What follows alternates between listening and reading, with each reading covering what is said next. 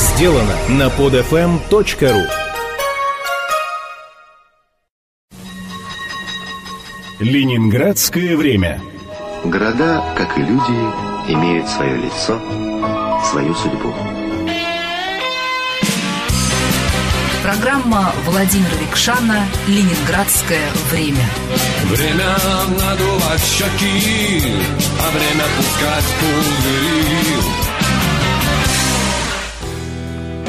Каком бы столетии ни жил человек, его в юные годы всегда обуревают жажда познания мира и избыток энергии. А юность автора данной программы выпала на 60-е годы прошлого столетия. Занятие спортом, конечно, доминировало, но увлечение битлами и гитарой все больше давало о себе знать. Могу смело сказать, музыкальная бит-лихорадка охватила широкие массы учащихся. Проявление себя на данном поприще становилось эффектным способом самоутвердиться. Мой отец умел неплохо играть на мандолине и научил меня кое-чему. На гитаре же он играл семиструнный, а для того, чтобы стать битоваком, требовалась гитара шестиструнная. На нее можно поставить звукосниматель и включить гитару в приемник. Звукосниматели продавались в музыкальных магазинах и стоили 9 рублей. Появление и популяризация нового музыкального жанра, бит-музыки, было, конечно же, связано с техническим прогрессом. Я еще помню, как дед крутил пластинки на патефоне. Пластинка крутилась со скоростью 78 оборотов в секунду и отчаянно шипела. На сторону большой пластинки помещалась только одна песня. Потом стали появляться первые примитивные проигрыватели – на них скорость регулировалась от 78 до 45 и даже 33 оборотов в минуту.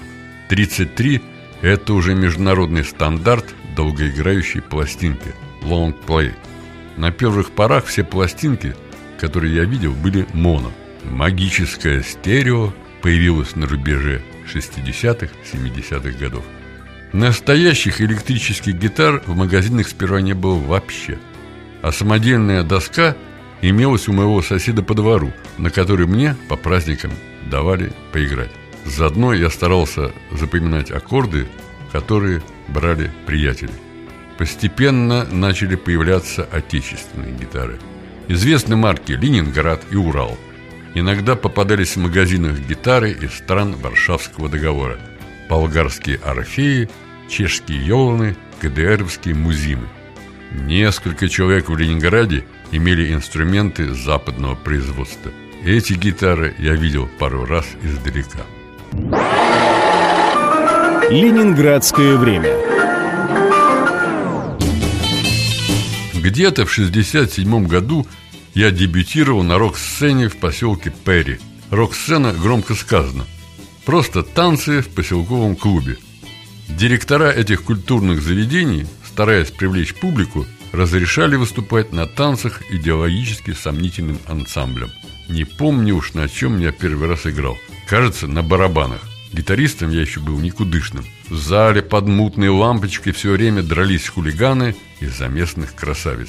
Мой старый товарищ, доктор химических наук Коля Баранов, однажды рассказал мне, посмеиваясь, как ездил в поселок Кузьмолово слушать ансамбль под названием «Прохор Харин», этот Прохор Харин звучал похоже на название британской группы Procol Harum и тем привлекал зрителей.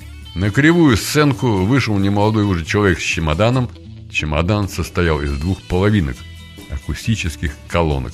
Человек включил в чемодан микрофон, гитару и объявил прокуренным голосом «Караван!» «О!» – подумали Баранов и его студенты-приятели «Дюклингтон!» В ответ человек со сцены завыл «Вез караван, кашгарский план!» На второй строчке в зале Махач и начался. Поселки Перри, Васкилово, Ольгина, Саблина, Красное Село, Юки Так сквозь мордобой наступала на Ленинград битломания.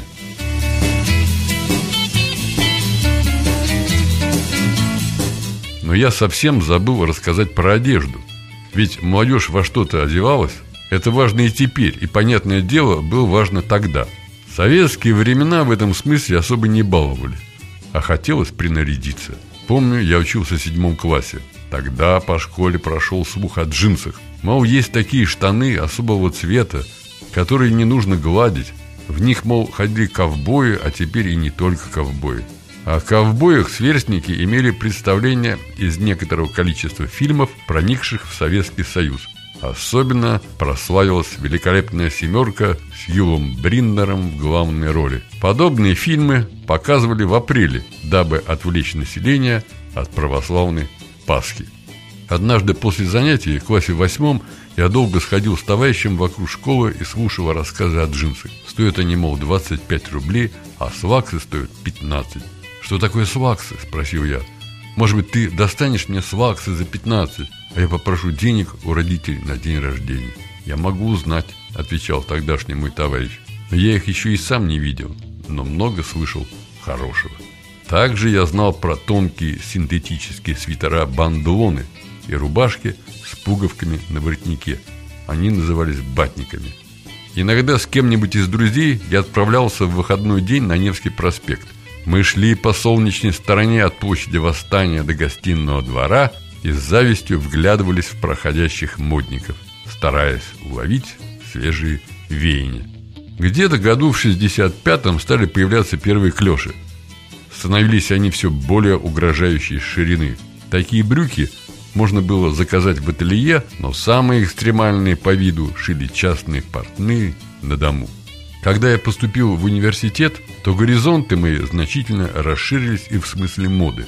Весной 68 года мне удалось выменить у товарища студента настоящие джинсы. Это был синий, почти новый ранглер.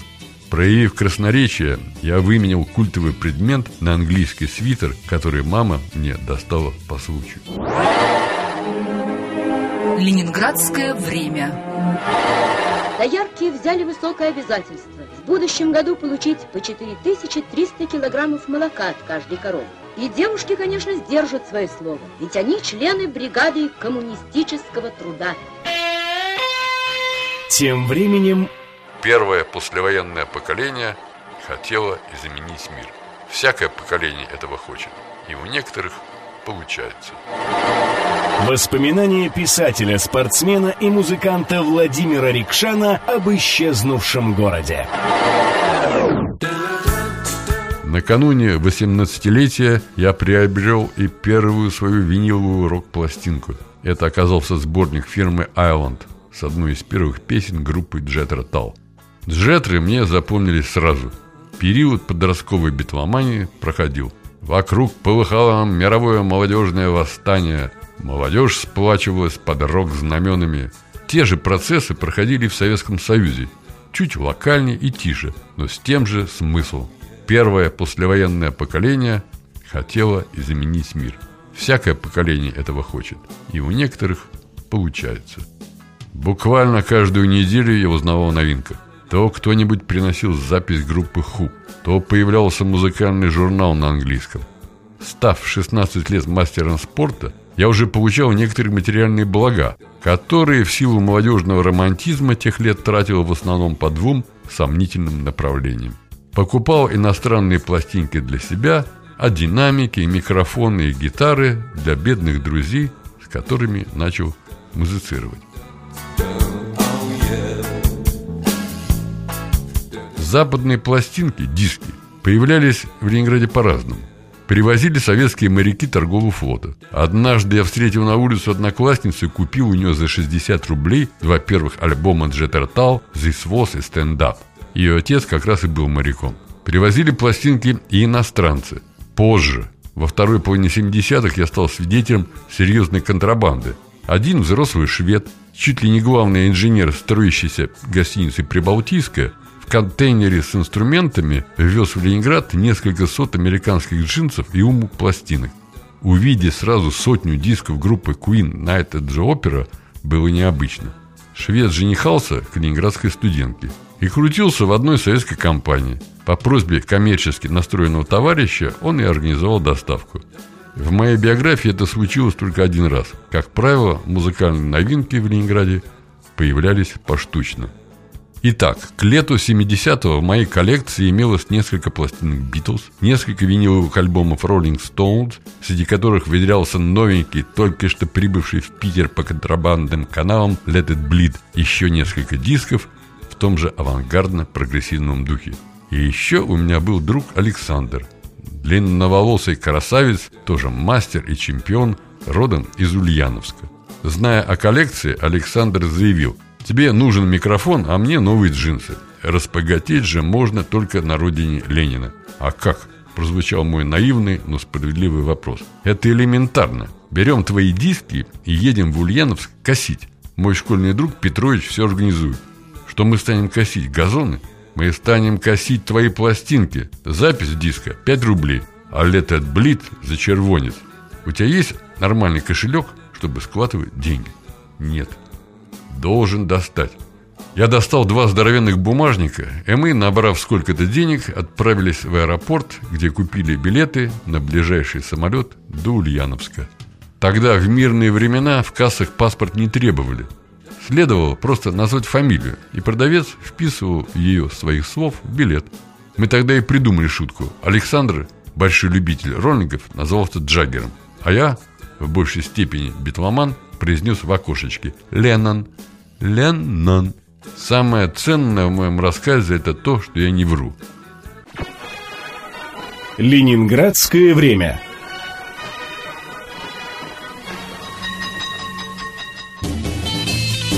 Перелетев на Волгу, мы поселились сперва у Петровича, оказавшегося славным малым, любящим одновременно и уркаганские песни, и битловские. Но свежий It Bleed поразил его ум – а также умы местной прогрессивной молодежи, которая и стала записывать музыку. К вечеру в нашем бумажнике оказались первые деньги. Ко второму сумма уже вызывала уважение. На третий день мы переехали в центральную гостиницу, построенную на иностранный небоскребный стиль сразу возле мемориального ленинского комплекса. Деньги приносили еще дня два, но ситуация стала меняться не в лучшую сторону.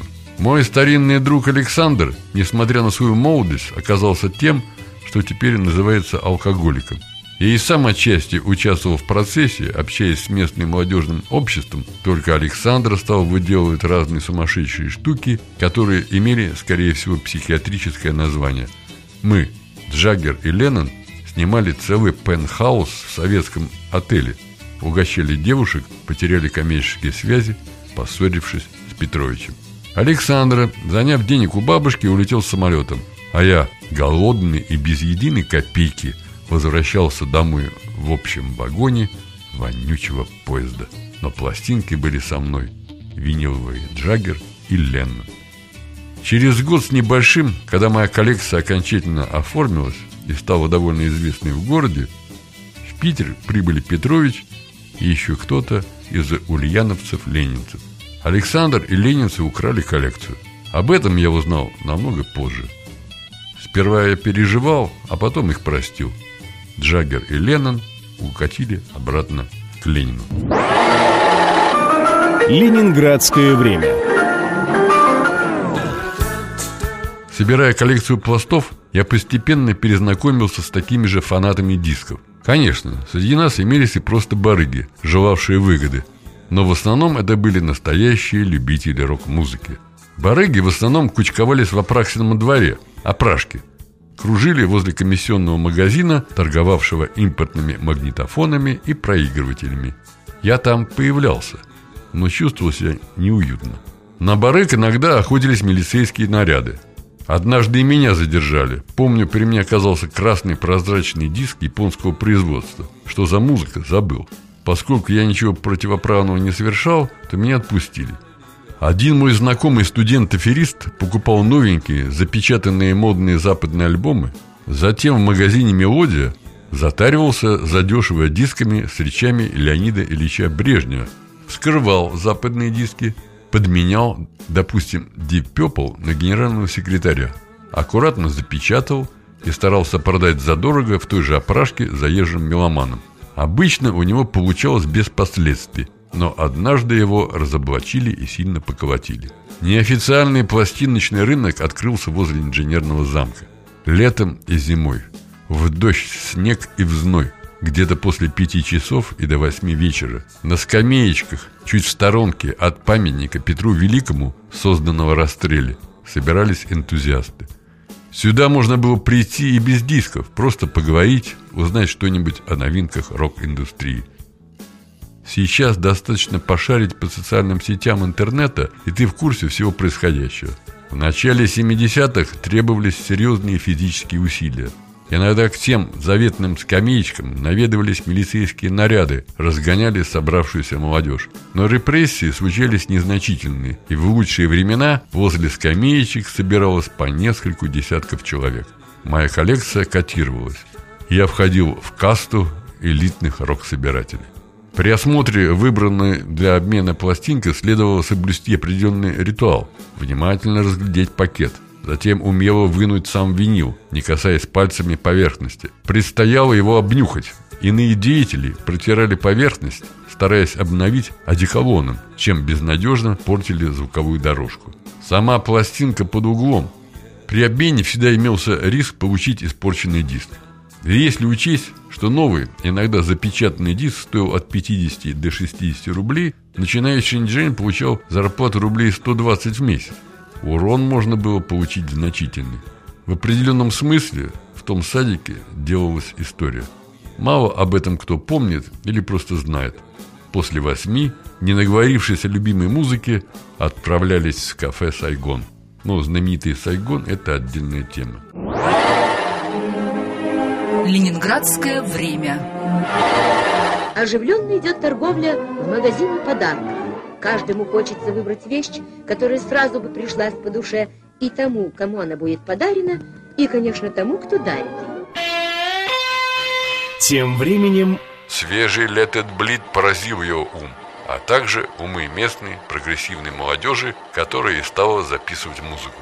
К вечеру в нашем бумажнике оказались первые деньги. На третий день мы переехали в центральную гостиницу, построенную на иностранный небоскребный стиль сразу возле мемориального ленинского комплекса. воспоминания писателя, спортсмена и музыканта Владимира Рикшана об исчезнувшем городе. Одновременно со спортивной карьерой стала выстраиваться и музыкальная. Поступив на исторический факультет университета, я продолжал поддерживать отношения с бывшими одноклассниками. Илья Нехлюдов и Игорь Горлинский поступили на биологический факультет. Еще в школе у нас образовался ансамбль, который развивался и на первом курсе ЛГУ. Эта бит-группа под названием «Корабль дураков» выступила на дне первокурсника биологического факультета в Доме культуры «Маяк». В настоящем дворце с большим залом и бархатной занавесью. Мы очень волновались и сыграли плохо. За нами на сцену вышла бит-банда, состоящая из студентов-индонезийцев. У этих индонезийцев были такие красивые настоящие гитары, что я завидовал черной завистью. Мне уже удавалось проникнуть на выступление популярного в городе бит-групп «Садко» и «Аргонавты». Представление о том, как должен звучать электрогитарный ансамбль, у меня имелось. К осени 68 года корабль дураков успешно развалился. Тогда же я познакомился с Витей Рыторовским. Он был специалистом по португальскому и испанскому языкам, учился на филфаке. Оказавшись у него в общежитии на Васильевском острове, я спел басом фрагмент популярной тогда в Советском Союзе песни Тома Джонса «Дилайла» и был принят в ансамбль без названия, который предполагал выступать перед студентами Ленинградского университета. Ленинградское время. Курсив капитализма с нечеловеческим лицом как-то по-доброму вспоминается безденежный социализм конца 60-х годов. За квартиру родители платили, но плата была необременительной. Занимался спортом я даром, в спортлагеря отправлялся за копейки. А достигнув высоких результатов, за казенный счет ездил по всей стране и получал талоны на обеды. Проезд в метро и автобусе стоил 5 копеек, а в троллейбусе 4 копейки. Трамвай обходился всего в 3. Кондукторов почти везде упразднили, заменив их на кассы самообслуживания. Пассажиры сами бросали в эти кассы монетки и отрывали билеты. Малоимущие студенты старались экономить. Лишь делали вид, будто кладут в кассу монетку. Для желающих продавались карточки. Если ты покупал карточку за 6 рублей, то мог ездить по городу целый месяц бесчетное количество раз. Войдя в автобус, следовало показать карточку пассажирам. Предполагался народный контроль, а он и был. Везде висели плакатики с призывом Показывайте карточку пассажирам. Хотя я имел личные доходы, родители каждый день оставляли мне рубль. А вечером меня гарантированно ждал ужин в сковородке. На рубль можно было вполне прожить день и даже посетить кафетерий, но об этом в другой раз. Программа Владимира Рикшана «Ленинградское время».